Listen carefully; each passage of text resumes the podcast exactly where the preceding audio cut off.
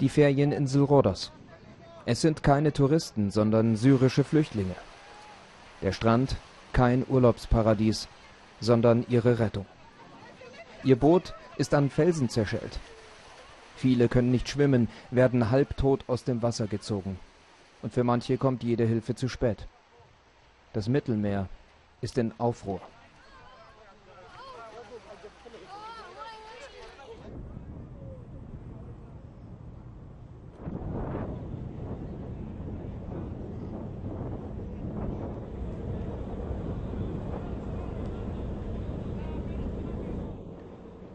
24 Stunden zuvor in der Hafenstadt Messina auf der Insel Sizilien. Etwa 450 gerettete Flüchtlinge gehen an Land. Auch einer der Schlepper ist darunter. Kaum gerettet, schon verhaftet. Aber das ist die Ausnahme. Männer, Frauen und immer mehr Kinder. Kinder, von denen viele jetzt Waisen sind. Mehr als 3000 Menschen sind seit Anfang des Jahres im Mittelmeer ertrunken oder werden vermisst. Und die Hiobsbotschaften überschlagen sich. Nach der Katastrophe vom Sonntag mit offensichtlich mehr als 700 Toten war jenes Unglück von Anfang letzter Woche mit rund 400 Toten fast schon wieder vergessen. Aber auch hier gab es zum Glück eine Anzahl von Überlebenden. Immer erschreckendere Zahlen von unbekannten Schicksalen. Nach langer Suche finden wir in Reggio Calabria eine Überlebende jenes Unglücks, die zwölfjährige Assisa aus Gambia. Flüchtlingshelfer haben sie aufgenommen. Sie wollten Assisa mit italienischem Eis trösten, doch sie schüttelte nur den Kopf.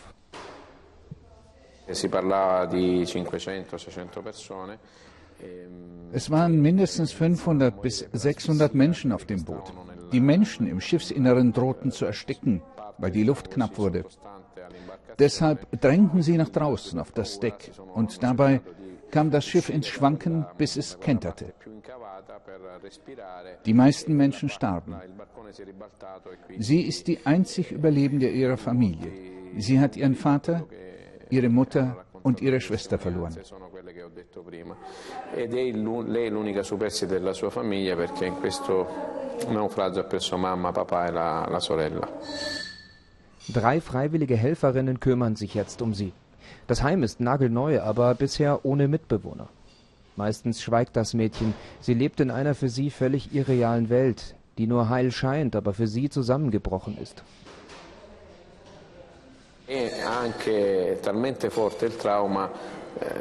Das Trauma, das sitzt bei ihr sehr tief, besonders in diesen Momenten, wenn sie alleine ist und sich einsam fühlt, müssen wir ihr beistehen und immer bereit sein, all ihr Leid aufzufangen.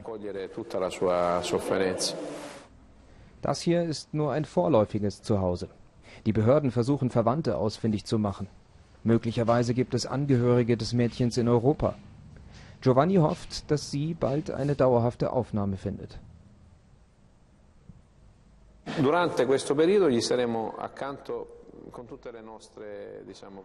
Solange sie bei uns bleibt, werden wir uns mit all unseren Kräften um sie kümmern.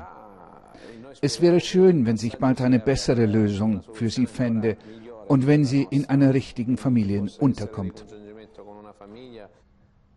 Auch unter ihnen sind Überlebende des Unglücksboots von vor einer Woche. Doch sie haben Hautkrankheiten. Weil die Krankenhäuser überfüllt sind, wird die Behandlung auf dem Sportplatz vorgenommen. Sie ist dringend notwendig, aber dass das unter freiem Himmel stattfinden muss, weil Staat und Kommune nicht in der Lage sind, geeignete sanitäre Einrichtungen zur Verfügung zu stellen, findet die Lokaljournalistin Alessia Candido furchtbar.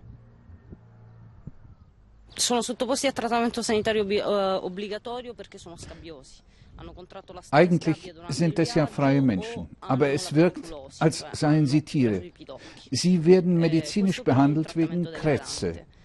Manchmal auch, weil sie Läuse haben. Man spritzt sie ab und dann müssen sie hier draußen unter freiem Himmel trocknen. Das ist alles andere als menschenwürdig.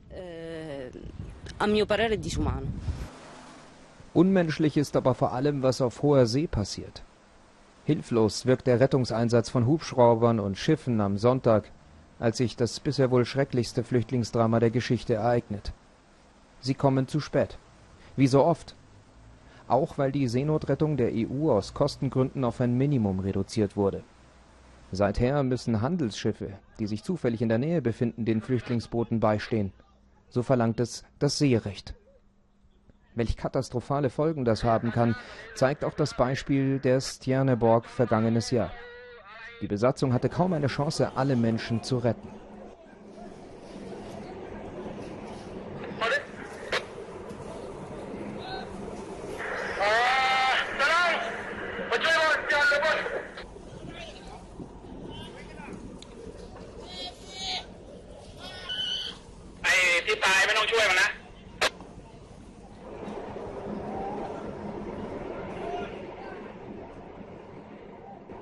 In der Nacht auf Sonntag ist es wohl ähnlich verlaufen, haben Überlebende der Havarie den Einsatzkräften berichtet.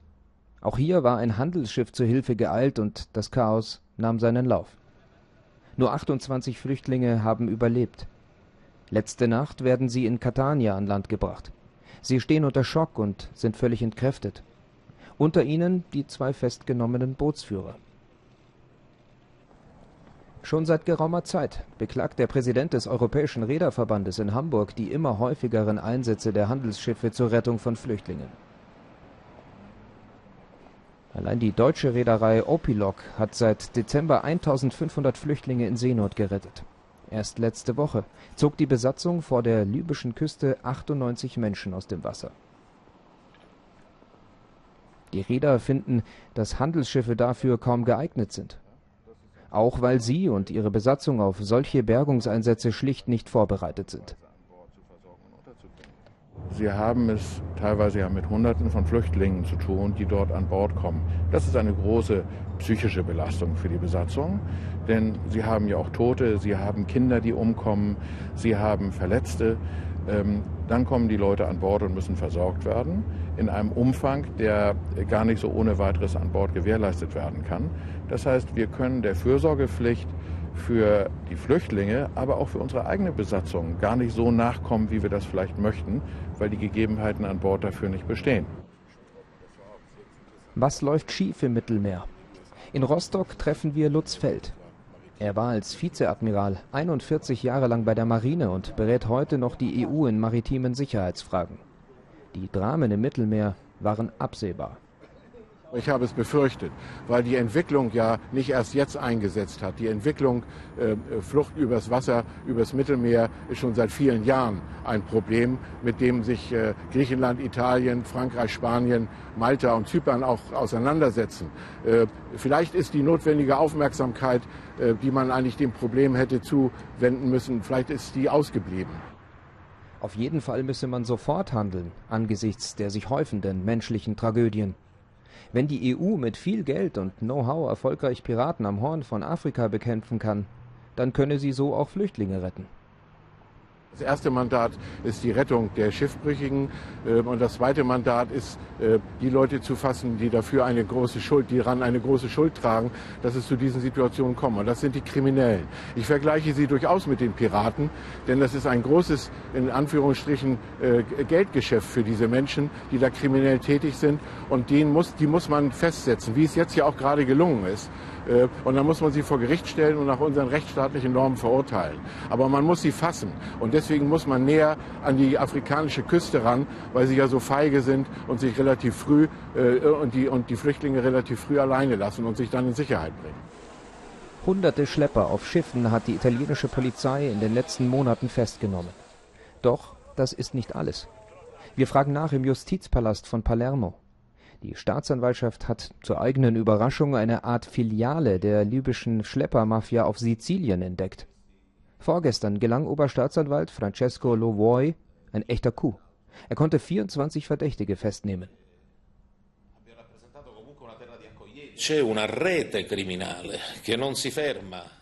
Es ist ein ganzes kriminelles Netz von Schleppern. Und es endet nicht etwa in Afrika, sondern reicht inzwischen weiter bis nach Sizilien. Dort organisieren sie die Reise der Migranten nach Norditalien, kaufen zum Beispiel die Tickets für Züge oder Busse für die Immigranten, die ja kein Italienisch können, und verfrachten sie dann weiter in die EU-Länder, in denen sie bleiben wollen. In den Zügen von Italien nach Deutschland. Hier endet der Traum von einem besseren Leben für viele Flüchtlinge. Denn ab Trient ist nicht nur die italienische Polizei an Bord, auch österreichische und deutsche Beamte. Sie sollen Menschen ohne Ausweispapiere davon abhalten, Italien zu verlassen. Trotzdem probieren es immer noch viele, wie Yaya aus Mali erzählt. Ihm ist es allerdings zu gefährlich. Jetzt bin ich erst mal da. Ich suche mir eben eine Arbeit. Ich will bis nach Deutschland kommen, dort arbeiten, aber es ist nicht einfach. Auch heute haben angeblich einige die Weiterreise nach Deutschland vor. Darüber sprechen will keiner. Auch wir steigen in Trient in den Zug nach München ein. Seit November 2014 gibt es diese regelmäßigen Kontrollen. Deutsche Beamte auf italienischem Hoheitsgebiet. Offiziell heißt es, man sei nur beratend tätig, um die illegale Migration zu stoppen und vor allem Schleuserbanden auf die Spur zu kommen. Doch sitzen Schleuserbanden wirklich mit den Flüchtlingen im Zug? Es entsteht eher der Eindruck, dass die Maßnahme vor allem abschreckend wirken soll. Eine halbe Stunde später erreicht der Zug Bozen. Und hier wird es noch einmal deutlich. Niemand ohne gültige Ausweispapiere wird hier weiterkommen. Dieser Junge hat Glück im Unglück, nur ein Rausschmiss. Doch andere, die es auch probiert haben, werden von den italienischen Beamten abgeführt. Nach dieser Aktion wird der Zug regelrecht abgeriegelt. Die deutschen und österreichischen Kollegen fahren weiter. Neben der Bozener Polizeiwache am Bahnhof wartet bereits Monika Weißensteiner. Täglich versorgt die ehrenamtliche Flüchtlinge mit Essen und Trinken. Was ich hier bei diesen Kontrollen sehe, ist einfach, dass sie die, wie soll ich sagen, die Flucht erlängern, verschweren und so weiter. Ja, es gibt auch Menschen, die danach einen Trafikanten zahlen, um es nochmal zu versuchen. Äh, das ist natürlich viel, viel kostenaufwendiger, gefährlicher und dass das eigentlich systematische Grenzkontrollen sind, äh, die ja eigentlich seit Schengen nicht mehr existieren dürften. Systematische Grenzkontrollen? Tatsächlich befinden sich auch im nächsten Zug nach Deutschland wieder deutsche und österreichische Beamte. Sie verwehren Flüchtlingen den Einstieg. Fünf von sechs Fernzügen nach Deutschland werden pro Tag kontrolliert, schreibt uns das Bundesinnenministerium. Aber gegen das Schengen-Abkommen verstoße das nicht. Zitat Aufgrund der hohen Frequentierung der Fernzüge durch Reisende hat eine Personenkontrolle eher zufälligen und selektiven Charakter und entfaltet damit nicht die gleiche Wirkung wie Grenzübertrittskontrollen. Das muss sich für viele Flüchtlinge zynisch anhören. Wie wirken die Kontrollen tatsächlich? Zumindest während unserer Beobachtungen interessieren sich die Beamten nur für dunkelhäutige Passagiere. Über den Brenner soll nur kommen, wer gültige Einreisepapiere hat. Meine Damen und Herren, herzlich willkommen im Zug nach München Hauptbahnhof. Die Flüchtlinge aber sollen wohl lieber in Italien bleiben. Wer versucht, auf legalem Weg Asyl in Europa zu bekommen, für den beginnt oft eine neue Leidenszeit. Das Warten auf den Asylbescheid dauert Monate, manchmal Jahre. Wir treffen George vor dem größten italienischen Auffanglager in Mineo auf Sizilien. Ja, wir sind zwar gut untergebracht. Wir bekommen Reis und Macaroni, aber wir sind oft verzweifelt hier. Ich habe Albträume. Was hast du denn für Albträume? Ich träume von all den fürchterlichen Dingen, die ich gesehen habe. Ich träume von meiner Frau und meinen Kindern. Und dann überkommt mich Hoffnungslosigkeit. Pozzallo war eine ruhige Hafenstadt an der Südspitze Siziliens. Seit ein paar Jahren liegt sie an der Flüchtlingsfront. Seither ist Bürgermeister Luigi Amatuna Tag und Nacht im Einsatz und er fühlt sich alleine gelassen.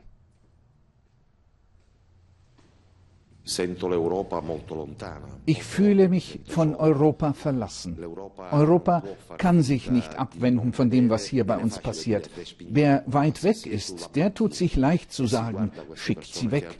Aber wenn diese Menschen vor einem stehen, von der Sonne verbrannt, vom Meerwasser gezeichnet, Mütter mit ihren Kindern, dann ist das etwas anderes, als wenn man sie nur im Fernsehen sieht.